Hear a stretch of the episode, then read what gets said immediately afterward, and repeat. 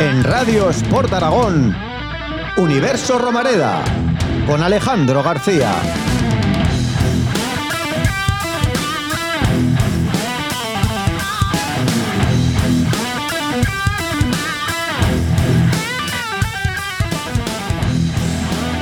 Juan Ignacio Martínez, más conocido como Jim, le ha cambiado la cara al equipo. Es otra imagen la que vemos de este Real Zaragoza. Pero eso sí, queda muchísimo. El próximo partido concretamente, del que hablaremos la semana que viene, es una final contra el Albacete. Pero antes queremos hablar con un guerrero, con el capitán que más veces ha vestido la camiseta del Real Zaragoza. Ahora mismo Entrevista con Xavi Aguado aquí en Radios por Aragón, en Universo Romareda, pero antes unos consejos comerciales. Si quieres mejorar, revalorizar y conservar tu casa, necesitas contactar con Arizón y Gracia. Te ofrecemos servicios de gestión integral del amianto, impermeabilización, mantenimiento, IT, rehabilitación de piscinas, todo lo que necesitas para tu edificio. Arizón y Gracia, más de 25 años prestando servicios especializados para edificaciones y cientos de clientes satisfechos nos avalan. La vacuna contra el coronavirus es segura y necesaria para volver a la normalidad. La inmunidad no es una cuestión individual, es colectiva.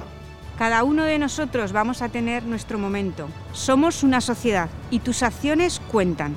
Yo me vacuno para seguir adelante. Por ti, por todos. Gobierno de Aragón. Abrimos el año en Universo Romareda recibiendo al futbolista que más veces ha vestido la blanquilla junto a José Luis Violeta con 473.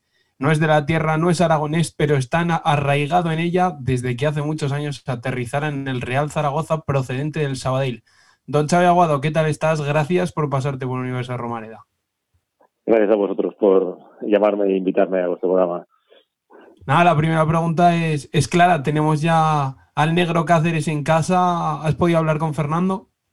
No, hemos estado en el grupo que tenemos de la Recopa por WhatsApp. Eh, nos han enviado fotos y nos han enviado audios de, que estaba bien, de que, ya había recuperado normalidad y que, bueno, que con su sentido del humor que, se, seguiríamos aguantándolo, ¿no? la verdad es que es un ejemplo de vitalidad, de, superación, de intentar pues recuperar su mejor normalidad y, bueno, es, como te he dicho antes, un verdadero espejo de mirarnos todos, sobre todo con situaciones que, a lo mejor estás decaído y, y él pues siempre tiene esa energía que a todos nos transmite desde, desde la lejanía. Sí, eso que dices es un poco lo que a todos nos, nos muestra, un espíritu de superación espectacular, es lo que se ve de, desde fuera. ¿Qué es lo que hace, que lo, lo que lo hace tan especial ya desde, desde esa icónica fotografía en el larguero de París. Sí, siempre ha sido una persona muy vital, ¿no? Un compañero que, trasladaba mucha pasión, mucha energía y, bueno, la desgracia que, que tuvo en, noviembre del 2009 con ese atentado que, que sufrió, pues todavía ha demostrado más, ¿no? Cuando la mayoría pues pensábamos que, que, posiblemente no saldría o que saldría Ah, muy afectado, muy muy tocado a nivel anímico, pues realmente cuando cuando lo ves por primera vez y, y te da pena a, la media hora o una hora, te das cuenta que, que el que das pena eres tú, ¿no? por, por preocuparte a veces por cosas que son pequeñas y él, pues con, con el gran problema que ha tenido de, que dos o tres farsantes le, le la vida eh, y él pues fuera capaz de perdonarlos, capaz de, de encontrar eh, una vía ¿no? de, escape para salir adelante, pues ahí te demuestra que, muchas veces eh, hay que mirar este tipo de personas y ejemplos para, para seguir adelante y ver que, que la vida pues hay que aprovecharla aunque tengas situaciones controvertidas como la que tuvo el negro en esa noche en Buenos Aires. Totalmente, y con, con la fantástica noticia de tener, de tener ya a Fernando Cáceres descansando en casa, entramos a hablar del actual Real Zaragoza. ¿Qué tecla te parece la principal que ha tocado Jim para levantar anímica y futbolísticamente al, al equipo ya desde el primer día? Bueno, yo creo que, bueno, es, lo que decíamos todos cuando, cuando se estaba buscando entrenador, ¿no?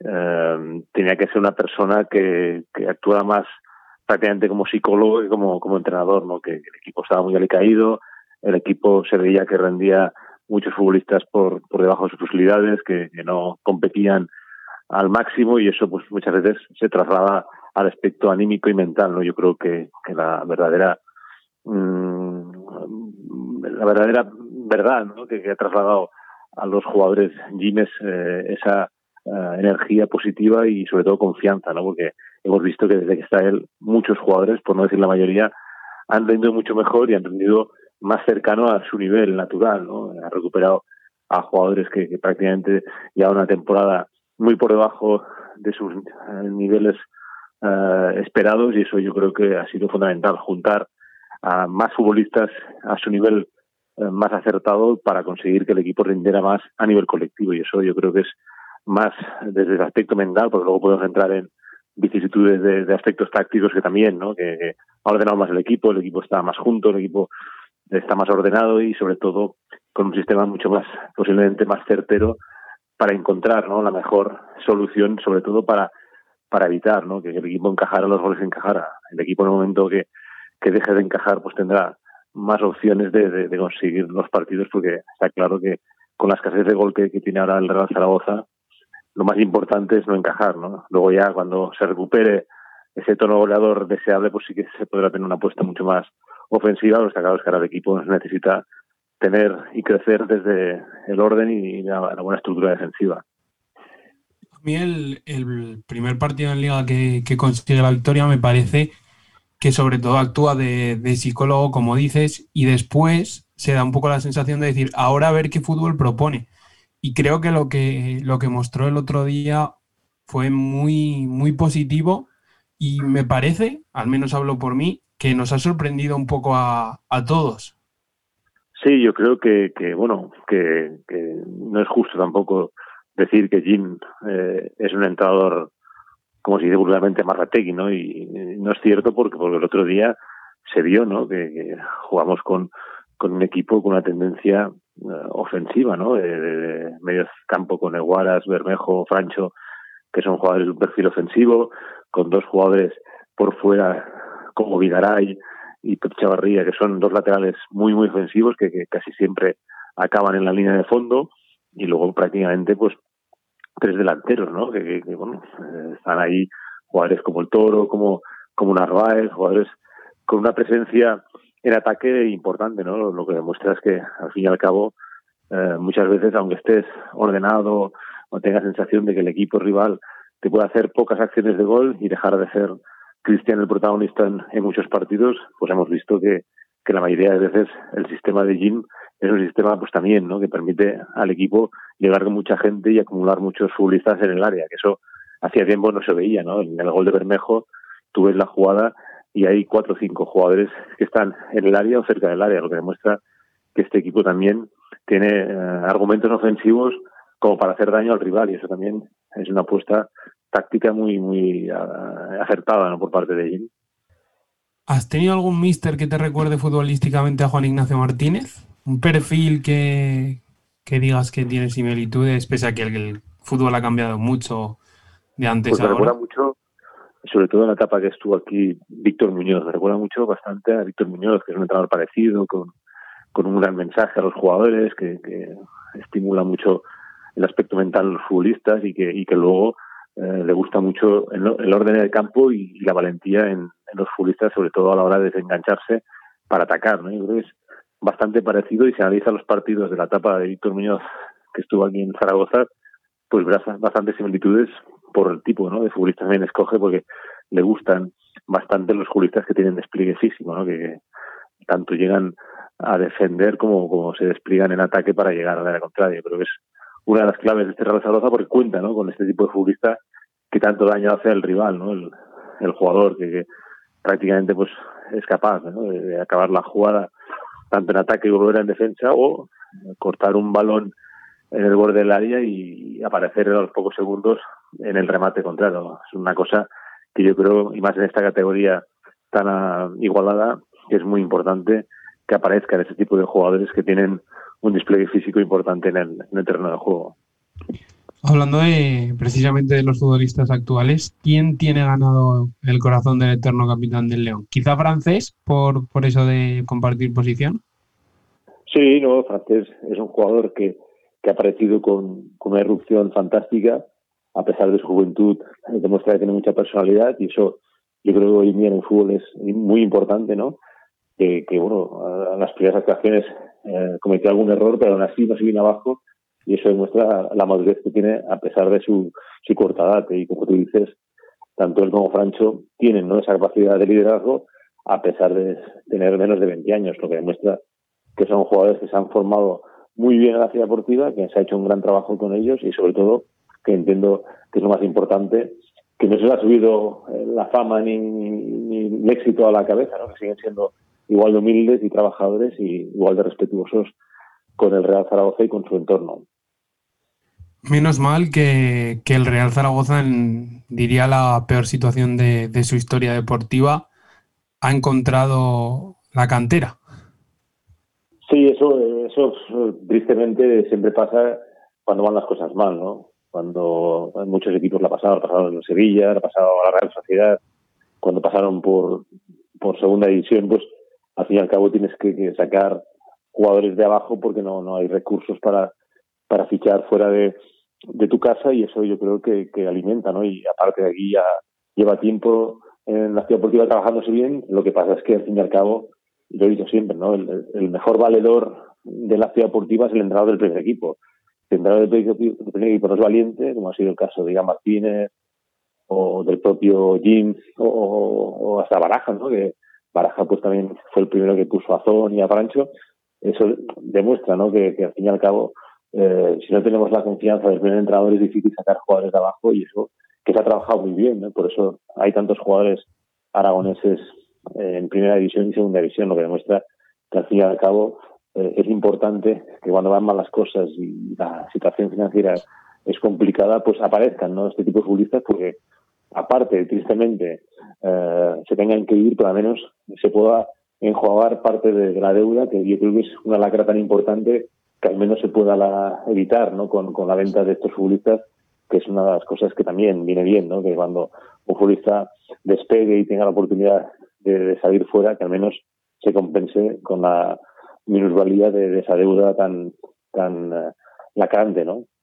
Juan, Juan Señor, aquí la semana, en el, bueno, en el último podcast que tuvimos en 2020, habló de que para él el camino de la fundación se había acabado y creía que era momento de dar paso a nuevas caras. ¿Qué opina Xavi Aguado? Bueno, realmente son cosas que, eh, sobre todo desde fuera, nos falta información, ¿no? Si realmente eh, quieren seguir adelante con, con este proyecto, su compromiso desde el inicio de su, entrada fue eh, momentáneo o fue más para intentar salvar al equipo y luego intentar uh, vender el club, pero está claro es que hay que agradecerles ¿no? el, el hecho de que dieran ese paso adelante para, para juntos al a Zaragoza, porque hay que recordar que, que si no aparecían ellos, posiblemente el club hubiera desaparecido. Que haya llegado un momento, eso no somos nosotros lo que le tenemos que decir. ¿no? Yo sé que, ha habido gente interesada en comprar parte del paquete accionarial, pero bueno, está claro que ahora ellos son los dueños y los que rigen ¿no? los designios de, de, la sociedad y eso al fin y al cabo ellos son zaragocistas, ellos son gente empresaria y, se tienen que dar cuenta de eso, ¿no? que, que eh, es una sociedad un poco peculiar, no es una sociedad al uso porque detrás hay muchos aficionados, mucha gente interesada en que esto vaya bien y está claro que tienen que ser, a lo mejor más sensibles ¿no? a, lo que se comenta por ahí porque lo que está claro es que eh, no deja de ser un club ¿no? al uso antiguo donde los aficionados pues podían tener voto y voto, ahora es una sociedad anónima, pero está claro es que la gente no necesita a lo mejor más información y más detalles ¿no? de, los planteamientos de lo que se quiere hacer y de si se quiere seguir uh, haciendo pues eso, ¿no? inversiones para que el equipo uh, retorne ¿no? a primera división, porque está claro que si no hay ese tipo de condicionantes económicos es muy complicado ¿no? competir con otros clubes de segunda división A para para llegar a, al ascenso. Totalmente. Hablabas de la entrada de, nuevos accionistas, ha salido el nombre de César Sánchez, de Ander Herrera, la palestra a nivel público. ¿Cómo verías la entrada de, gente externa, sobre todo, y gente de fútbol, como, como pueden ser César y Ander? Hombre, estás hablando de, dos jugadores que, han sido muy importantes aquí en Zaragoza y que estoy convencido que a nivel futbolístico aportarían mucho, ¿no? Pero es lo que te he dicho antes, nos falta información para para emitir un juicio sobre este tipo de, de situaciones ¿no? que se han vivido con la intenta de, la compra de un paquete de acciones. Pues está claro que una sociedad, si entras a formar parte de ella, eh, aportando dinero, muchas veces quieres, ¿no? Aparte de aportar e intentar salvar la vida del club, pues tomar decisiones y a lo mejor eh, ha sido ese el pequeño escollo que, que ha fallado, ¿no? Que, ha faltado para, para poder entrar eh, estos inversionistas que, que, me imagino que querrían también formar parte, pues, de las decisiones técnicas y eso yo creo que es un escollo importante, ¿no? Porque al fin y al cabo, cuando uno aporta dinero y hace la inversión, lo que quiere también es eh, poder tomar decisiones y eso yo creo que ha sido el escollo más importante de, no fluctuar esa inversión a nivel puntual, ¿no? De, de, dos jugadores, de exjugadores importantes de la historia de Zaragoza. El Real Zaragoza, cuando descienda a los infiernos, fue en ese partido contra el Atlético de Madrid. Pero yéndonos más atrás, señor también hablaba de que los problemas del club vienen desde más atrás. ¿Cuándo recuerdas tú la caída deportiva del equipo? Es decir, ¿en qué año esa sensación de, bueno, igual nos salvamos este año, igual también el siguiente, pero al final vamos a caer porque, porque no hay proyecto? Bueno, está claro que muchos años se, se jugó ¿no? con, con el descenso y salvo la última jornada, pero pero yo creo que, que todo viene de, del año 2006, ¿no? cuando cuando Solán vende el club a Agapito, una persona que, bueno, yo personalmente no la conozco, pero lo está es que la gestión, tanto económica como a nivel societario, de, deportivo del club, no, no fue la mejor, porque eh, entiendo que sobre todo el año que se extendió se jugó ¿no? demasiado con, con, jugadores de, un perfil a lo mejor demasiado alto para lo que es el Real Zaragoza y eso no lo supo llevar ¿no? el, equipo. no Está claro que eh, no tienes que fichar una amalgama de futbolistas con mucho dinero para vivir por encima de tus posibilidades, endeudar al club, para luego evidentemente no tener esa seguridad de, de poder conseguir los objetivos. ¿no? Y eso fue es detonante de la situación que estamos viviendo ahora. Eh, el club no se podía permitir el lujo de, aguantar ese tipo de fichas de según qué futbolistas y ese descenso eh, a, a llevar ¿no? todo, este tipo de situación y esta lacra de, económica que ha supuesto pasar por un concurso de acreedores y acabar prácticamente teniendo que mendigar para que vengan futbolistas a jugar, porque es, es complicado ahora con el límite salarial de poder tener jugadores porque hay que hacer frente a, muchos acreedores y eso vino ¿no? de aquella época que realmente pues hace ya 14, 15 años y eso realmente es un pasaje tan triste que, cuesta recordarlo. Sí, pasamos de, de, buscar Europa con jugadores como de Alessandro a, a acabar descendiendo. ¿Qué posiciones reforzarías de ser Miguel Torrecilla? Aunque ya hemos visto que está prácticamente cerrado, luego hablaremos de, ello y lo analizaremos con el gran Jimmy Mateos, portería y, central. Pero más allá de, ello, ¿cuáles crees que son las posiciones principales a añadir futbolistas o a conseguir futbolistas titulares? Hombre, evidentemente todas las plantillas son susceptibles de, mejorar, eso está claro yo también creo que Real Zaragoza estaba rindiendo la plantilla por debajo de sus posibilidades, pero lo que es evidente es que si tú quieres reforzar la plantilla, pues tienes que traer jugadores que, superen lo, que hay aquí y bueno, los nombres que han salido realmente no sé si lo superan eh, fehacientemente, ¿no? Porque ahora estamos viendo que en la portería no sé si... No, a ver, Reni va a ser suplente y, y Pei Bernes es, desde aquí digo que espero que no toque la pareja de centrales porque Francés está ganando a pulso ser titular. Por eso yo creo que, bueno, que si a lo mejor hacía falta un jugador en el centro del campo y un, compañero arriba, ¿no? Un delantero centro realmente goleador, ¿no? Un jugador que en la segunda vuelta te haga 10 o 12 goles y que, sea el sustento del equipo arriba, ¿no? Porque está claro que, que necesita ese, ese par de futbolistas determinantes en la zona ancha y arriba. Son dos jugadores que, que serían importantes para que al menos el equipo tuviera esa capacidad ¿no? de, contener al rival y, lo que más le falta a este equipo es que es el gol, ¿no? Porque sí que estamos viendo un buen trabajo del Toro, estamos viendo que Azón está haciendo sus goles, pero no podemos dar toda esa responsabilidad a un chico de 18 años. Por eso entiendo que se ha de hacer todos los esfuerzos para traer un futbolista que garantice lo más difícil que es hoy en día el fútbol, ¿no? el, el gol. ¿Dónde ves al, al equipo al, al acabar el año? ¿Sufriendo hasta el final o salvándose antes o cayéndose o más arriba? Mucho antes ¿no? de, llegar al final porque si no sería para tener ahí un, una visita al cardiólogo con, con demasiada frecuencia. Pero, pero yo creo que si siguen esta línea y los refuerzos llegan y se instalan bien en el equipo, yo espero y entiendo que puede ser que el equipo esté ya salvado antes de que acabe la temporada, pero bueno, eh, no me gusta hacer, como dice Jim, eh, presagios a, largo plazo y, ir partido a partido y pensar ya en el viernes que viene el partido contra Albacete, que va a ser una final porque eso sí, que sería una victoria que daría ¿no? mucho aire al equipo y sobre todo con un rival directo como, como el Albacete. Partido muy importante y sobre todo porque de ganarlo yo creo que más o menos dejas a uno ya en, en la cuneta. Hemos hablado un poquito de, la actualidad, vámonos a, tu etapa de futbolista. Me acompaña Jorge Rodríguez, por aquí te dejo a, a Xavi para que le hagas unas preguntitas, Jorge. Muy buenas, Xavi, ¿cómo estás? Hola, ¿qué tal? ¿Cómo estás, Jorge? Pues encantado de escucharte como siempre. Como decía Alejandro, hemos hablado un poquito de, la actualidad y ahora vamos a dar un pequeño viaje en el tiempo para hablar de tu época de, futbolista. Eh, hay un año clave en el, en el desarrollo de tu carrera y es el de tu llegada a Zaragoza en 1990.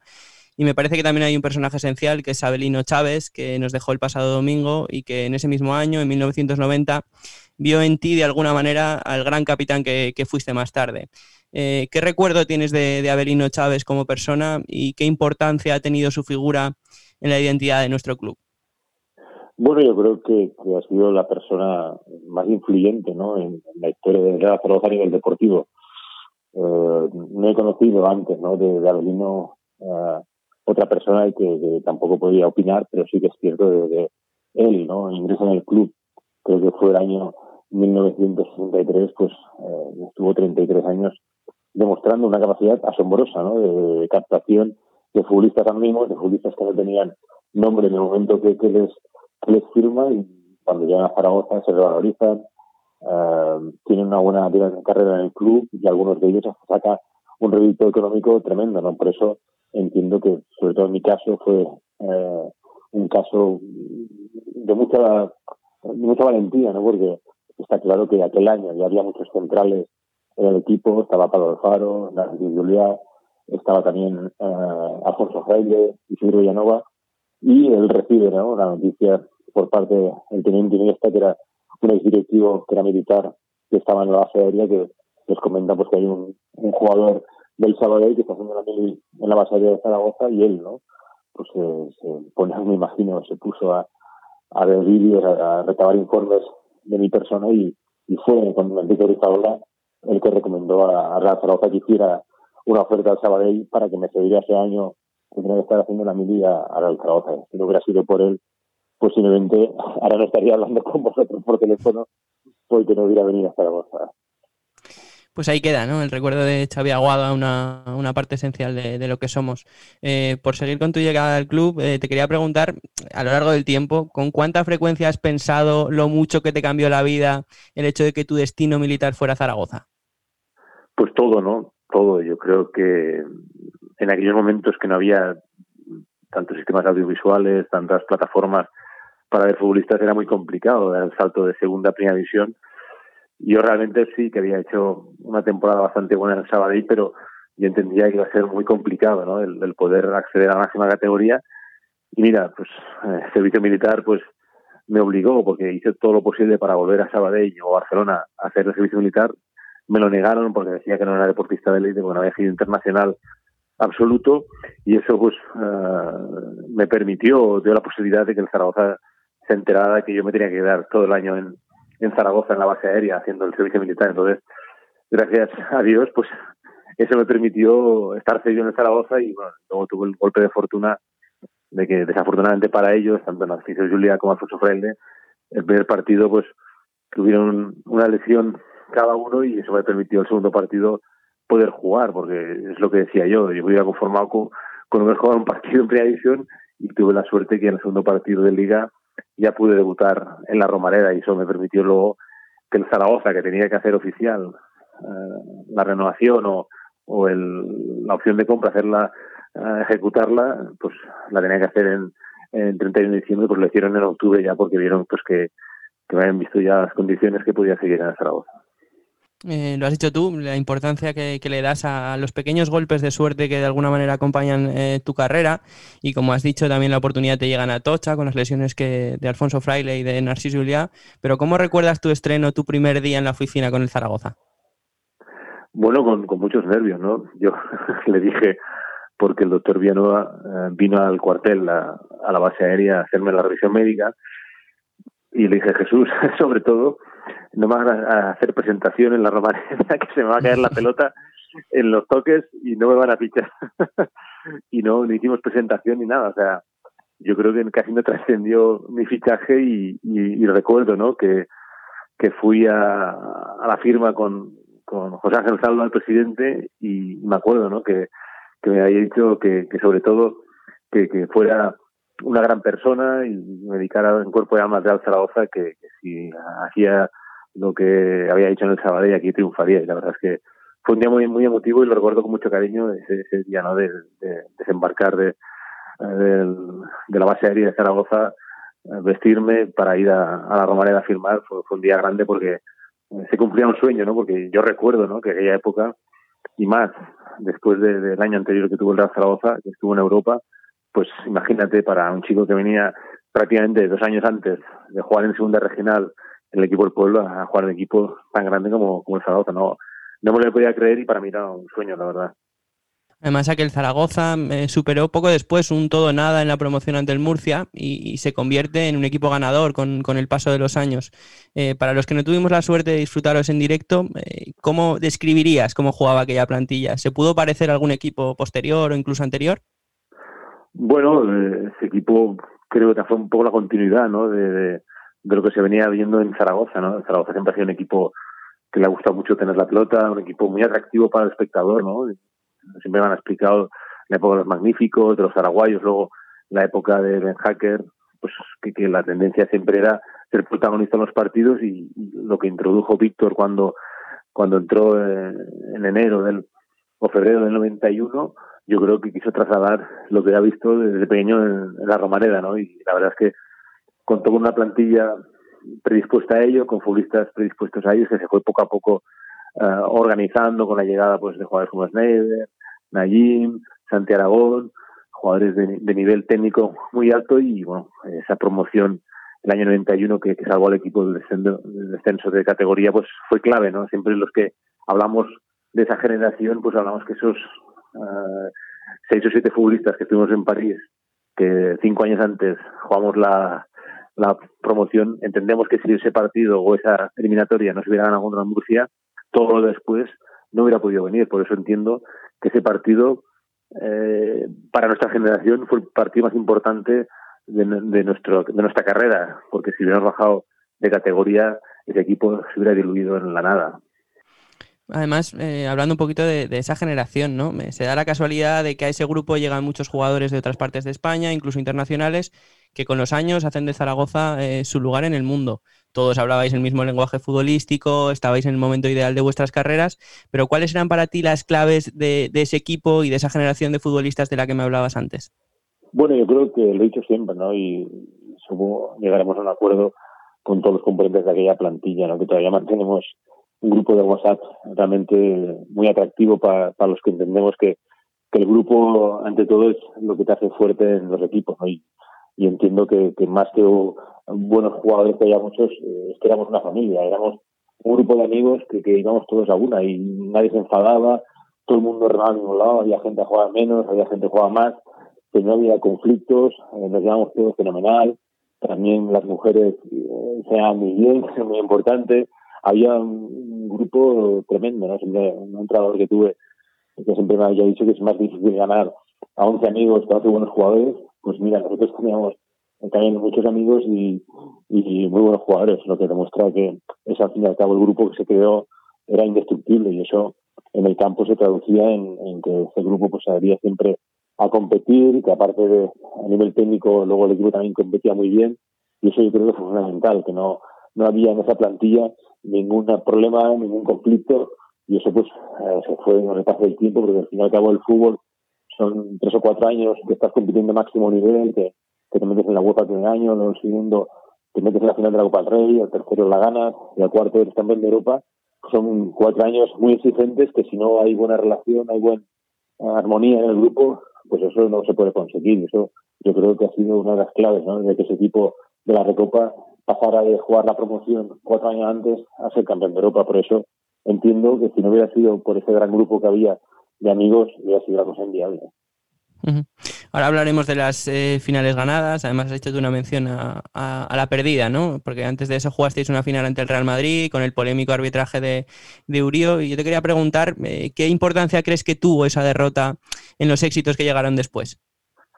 Bueno, pues fue un revés duro, ¿no? Un revés duro porque fue muy, injusto, ¿no? Entiendo que el Madrid venía de perder una liga en Tenerife, eh, había una presión brutal sobre el árbitro, el Madrid eh, no podía perder dos competiciones en, en una semana y eso yo creo que el árbitro sale muy condicionado porque son errores muy muy flagrantes, ¿no? Situaciones muy claras, ¿no? Que a lo mejor con el VAR ahora se hubieran podido eh, discutir, ¿no? Pero entiendo que, bueno, el Zaragoza pagó, ¿no? El, los platos rotos y, no salió airoso de un partido que, que merecimos a menos competir más, ¿no? Ya no te digo ganar, pero si pita el penalti, claro, con 0-0 de Luis Milla a Luis Logay, pues posiblemente con 1-0 la cosa hubiera cambiado, pero está claro que aquel partido nos hizo madurar y llegar a la siguiente, que en aquella época no era fácil, ¿no? Jugar dos finales de Copa seguidas, pero bueno, el equipo lo consiguió y a pesar de, de, de no tener a Snyder en aquella final, pues al menos conseguimos sacar adelante un partido que se complicó mucho con la expulsión de Santi Aragón y, vamos a hablar precisamente de las finales ganadas. Primero pasamos por las de las dos de Copa del Rey en el 94 y 2001. Curiosamente, las dos ante el mismo rival, ante el Celta de Vigo. Es difícil decir esto y no hace falta que, elijas porque además has ganado las dos. Pero si tuviera que decir em, con cuál de las dos te quedas, con los penaltis del Calderón o con tu remate para marcar el empate en la final de 2001, ¿con cuál te quedarías? Hombre, es difícil, ¿no? Pero siempre te quedas con la primera que ganas. O sea, eso fue un alivio tremendo, o sea, fue una locura de, de, quitarnos una ansiedad de, dos años compitiendo al máximo nivel y, llegar a la final de forma agónica, llegar a los penaltis porque ellos se quedaron por uno más, expulsaban a Santi Aragón de forma injusta también. Nosotros no teníamos a que habían expulsado en Liga la jornada anterior y, bueno, la verdad es que teníamos la ansiedad pues de, recuperar esa copa que nos perdió el año anterior y, y por eso liberamos esa tensión al final, ¿no? En los penaltis que afortunadamente ganamos y eso nos permitió jugar la, la recopa, ¿no? Pero entiendo que la final del 2001 pues fue muy especial por cómo se consiguió, ¿no? Yo creo que nosotros fuimos favoritos en el 94, pero el 2001 no. El 2001 el Celta venía de jugar la Champions con Víctor Fernández, tenía un nivel altísimo, jugadores yo creo que de, de un nivel internacional eh, muy importante y, aquel año pues nosotros nos habíamos salvado una última jornada de no bajar y, y para ellos eh, prácticamente era una final ganada, ¿no? Y nosotros supimos, ¿no? Jugar nuestros nuestros papeles, nuestras bajas y también anoté un gol que también pues influye, ¿no? En el, en el sentimiento y, como capitán, ¿no? Que, que, tuvo la fortuna pues de cumplir el sueño de recoger de, manos de su majestad el rey pues el trofeo, ¿no? Que siempre hace mucha ilusión, ¿no? El ser capitán en una final y recoger el trofeo que para mí pues siempre quedará en el recuerdo. Y llegamos a 1995, a otra final en la que estuviste a punto de marcar y al momento en el que fuimos los mejores en, en París. Es imposible, por supuesto, no recordar el gol de como la mejor fotografía del encuentro, pero cuando piensas en aquel partido y en la celebración que vino después, eh, ¿qué imágenes te vienen a la cabeza? O sea, ¿qué recuerdas de aquella noche inolvidable? Pues mira, se me pone la piel de gallina solo recordarlo, ¿no? pero como he dicho muchas veces, si el, el 10 de mayo fue espectacular, el 11 de mayo fue tremendo, ¿no? Yo creo que fue hasta más emotivo que, la propia final, ¿no? El, el, poder compartir con todos en Zaragoza de, del trofeo, que yo creo que estuvo toda Zaragoza en la calle, ¿no? Vimos eh, desde el aeropuerto que, que, nos acompañaron cantidad de coches y motos en el autocar, vimos a, mucha mucha gente, ¿no? Que, que estaba en los balcones, en la calle, en la calle Alfonso casi no se podía circular y la Plaza del Pilar, ni os cuento, ¿no? Es que no cabía un alfiler, o sea, desde arriba, cuando Sergi en paz descanse les, dijo que extendieran la, bufanda, pues es que parecía un manto azul, ¿no? Que, desde arriba las imágenes eran demoledoras, es que daba ganas de, de, tirarse y de, de, de compartir un momento inigualable, porque yo creo que toda la gente aquel día fue zaragocista, aunque no le gustara el fútbol, yo creo que Zaragoza se echó a la calle y se sintió orgullosa. Yo creo que al fin y al cabo lo, más bonito que, me ha dado el deporte es aquella noche haber hecho feliz a tanta gente y que la gente recordara eh, ese momento de felicidad tanto tiempo. ¿no? Han pasado más de 25 años y todavía la gente recuerda lo que hacía en aquel momento el Golden Agim. Y más allá de la final, que es la culminación a un sueño, ¿hubo en el trayecto de la competición algún momento que os mostró que, levantar la recopa era precisamente eh, algo más cercano que un sueño? Bueno, hay un momento clave, ¿no? Que es el partido de Rotterdam, ¿no? Es el mejor, curiosamente, ¿no? El fútbol muchas veces te quita unas cosas que, que tú a veces mereces, ¿no? Y jugamos el mejor partido en Rotterdam, un estadio que era un llegamos una hora antes y estaba hora y media antes estaba el campo lleno. O sea, no había, no había visto un ambiente tan hostil en mi vida. De Coip, el, el estadio era tremendo y, recuerdo que les, lo silenciamos porque les pegamos un repaso y fíjate que aún así De Coy fue el, el el portero de ellos y perdimos 1-0 en el momento que Solana se lesionó y, y eh, nos quedamos con 10 y el extremo pues eh, hizo el Larson hizo el 1-0. O sea, nos fuimos 1-0, que era un resultado malísimo, a la vuelta a la normalidad, porque un gol del, del Feyenoord tenías que, te obligaba a meter tres. Bueno, y hicimos también muy buen partido, no tanto como en, en Rotterdam, pero íbamos ganando 2-0, claro, quedaban minutos, minutos, se hacía larguísimo, porque un gol de ellos te dejaba fuera. Yo creo que fue el, el partido más, más importante de, de esa historia, ¿no? El, el, la vuelta de, de Rotterdam, porque ahí ya cuando estábamos en el vestuario y nos metimos en semifinales, aunque sabíamos que los cuatro que quedaban eran cuatro pepinos, o sea, tres pepinos, que era el Chelsea, el Arsenal y el, la Sampdoria, que la Sampdoria venía dos años anteriores de ser campeona de Europa. Eh, entendíamos que nosotros éramos los invitados pobres, eh, pero fíjate, eh, nos tocó el Chelsea, que en aquel momento no era el, posiblemente el Chelsea de Abramovich, pero sí que era un, un equipo de, de mucho nivel y aquí ya en la Romareda pues uh, conseguimos un resultado importante de 3-0 y aún así sufrimos en la vuelta pero el partido que nos dimos cuenta de que podíamos ganar la Recopa fue cuando eliminamos al, al Feyenoord bueno, pues ha sido un placer, ¿no? Yo siempre he pensado que, que, recordar lo que, lo que hemos sido nos sirve para mejorar lo que ahora somos y ha sido un placer, Xavi Aguado, este paseito por la historia. Te devuelvo ya, Alejandro, a Xavi Aguado. Bueno, muchas gracias. Estaba pensando que precisamente hoy me han preguntado si, si pudieras volver a un momento de, del pasado, ¿qué, ¿qué, año elegirías? Y dije, eh, como periodista, y, había pensado 1992 de primeras por, por cubrir unos juegos.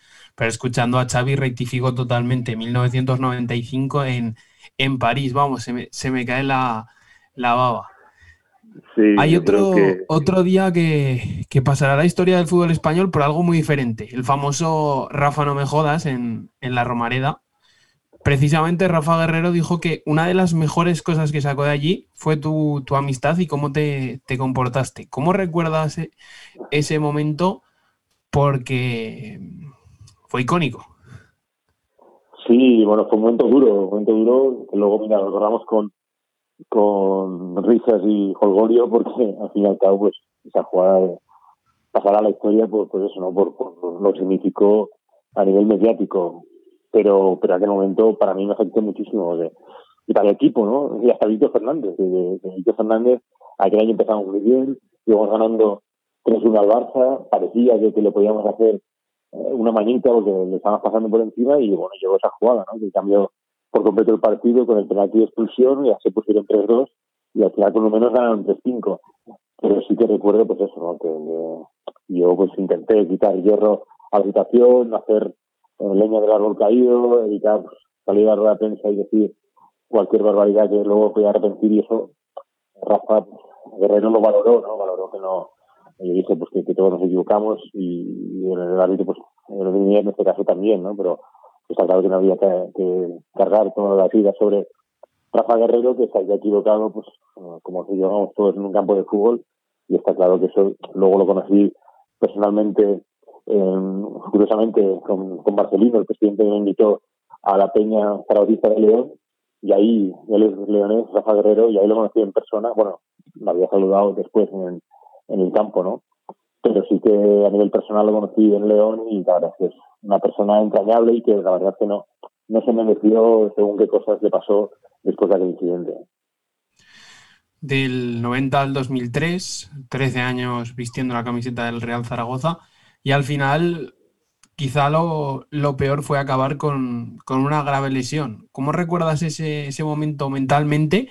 Y luego, ¿qué te hace sentir ver a Zapater seguir peleando cuando volvió el año pasado, ahora jugando mejor? Bueno, el momento más duro de mi vida deportiva pues fue aquel 6 de febrero. Ahora, el próximo 6 de febrero, creo que era 19 años. O sea, fue de los momentos más, más duros, ¿no? El, la lesión, porque ahí ya me di cuenta que era grave, ¿no? Porque tenía un dolor insoportable. Me arrancaron los tendones del, del músculo femoral y eso pues es muy doloroso y la verdad es que bueno, ahí me di cuenta que era muy complicado volver a pesar de que pues si me hubiera operado pues hubiera tenido más cercanía a poder llegar pero pero los doctores me dijeron que era una lesión muy grave y, y no volvería a ser el mismo. Entonces yo entiendo también ¿no? que Zapater ahora está haciendo un esfuerzo para intentar ayudar al equipo y eso pues es motivo de, elogio no de, de, pensar pues que, está intentando pues devolver a su equipo a primera división. Él volvió para eso y bueno, está claro que es un jugador que lo ha dado todo y hay que reconocer la, valentía que, tuvo al volver y sobre todo de, la capacidad de esfuerzo que tuvo para recuperarse de una lesión tan grave como la que tuvo en, en Rusia. Lo que te estamos escuchando y lo que siempre he pensado es que, eres muy humilde, pero al final yo creo que por dentro tiene que alegrar mucho ser el zaragocista que más veces ha vestido la camiseta del club. Es un orgullo. Sí, hombre, eso ninguna duda. O sea, yo creo que es el día más, más bonito a nivel deportivo que he pasado en la Romareda. Fue cuando el día de Osasuna, no, el día, perdón, de Rayo Vallecano, eh, superó a José Luis Veleta con el número de partidos, ¿no? De, 472 cumplo allí y, lo supero, ¿no? Y yo creo que es el día, porque al fin y al cabo los títulos sí que pues te hacen ilusión, estás eh, en un grupo que ganas partidos y, títulos, pero pero aquel día fue pues la recompensa muchos años de trabajo, porque jugar 473 partidos no es estar varios días trabajando, no, no es que son 13 años de dedicación, de esfuerzo, de buena alimentación, de buen descanso, de, comportarse a nivel profesional muchos años de, para evitar lesiones y claro, es que la mayoría de temporadas, sobre todo 12, por la última no la cuento por la lesión, es que jugué casi todos los partidos, o sea, que es muy difícil que en 12 años jugar una media de cuarenta y pico partidos por año. O sea, eso es muy, muy complicado y eso para mí, esa noche o esa tarde, ¿no? Creo que una tarde contra el Rayo que salió José Zuleta a darme el testigo con, con una placa con Alfonso Solans, pues yo creo que ha sido la, tarde más emotiva que he pasado en la Romareda.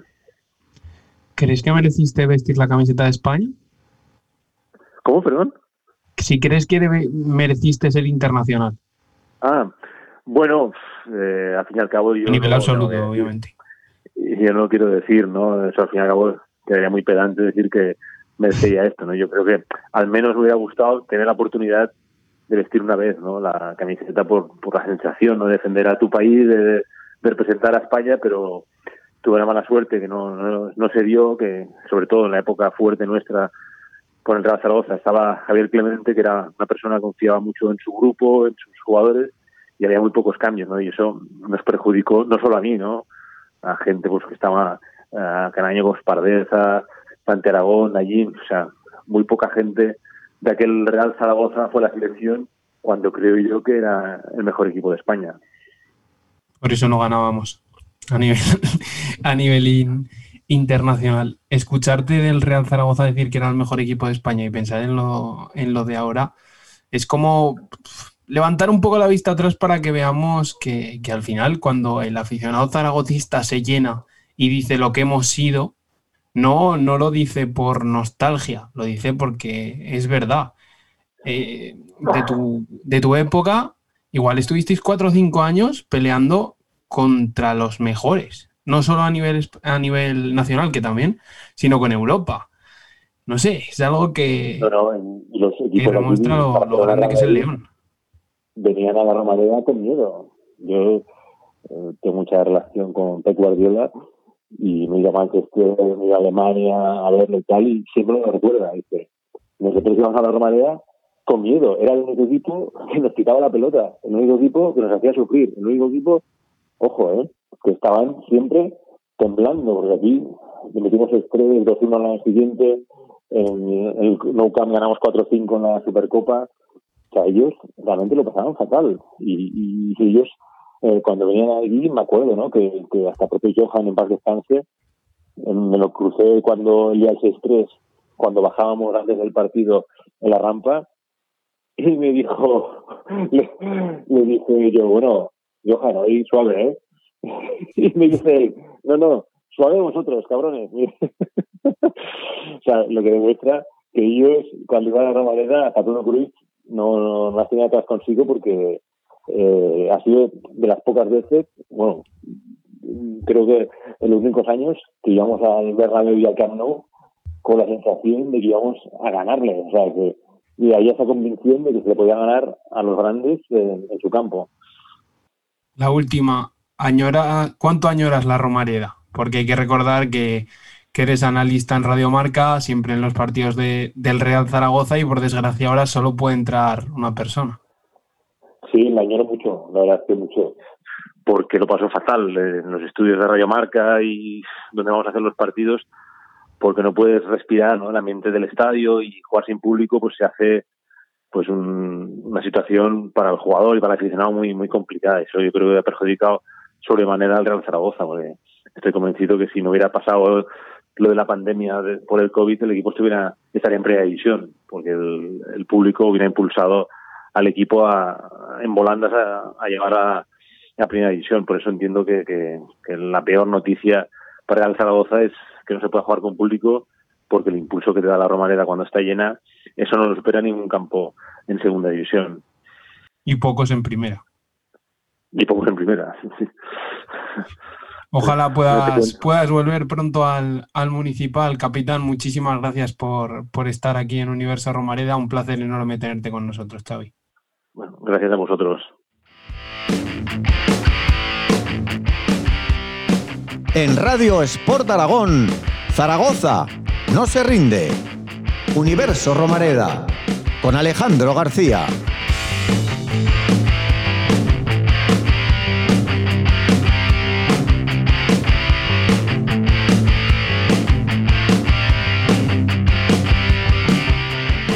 Hemos hablado con el futbolista que más veces ha vestido el león rampante por encima de José Luis Violeta, que en paz descanse. Hombre autorizado siempre para hablar del equipo blanquillo, un capitán entre los capitanes con el que hemos recordado fechas clave de su trayectoria, hemos recordado lo grande que es el Real Zaragoza y por supuesto también hemos hablado de la actualidad del equipo.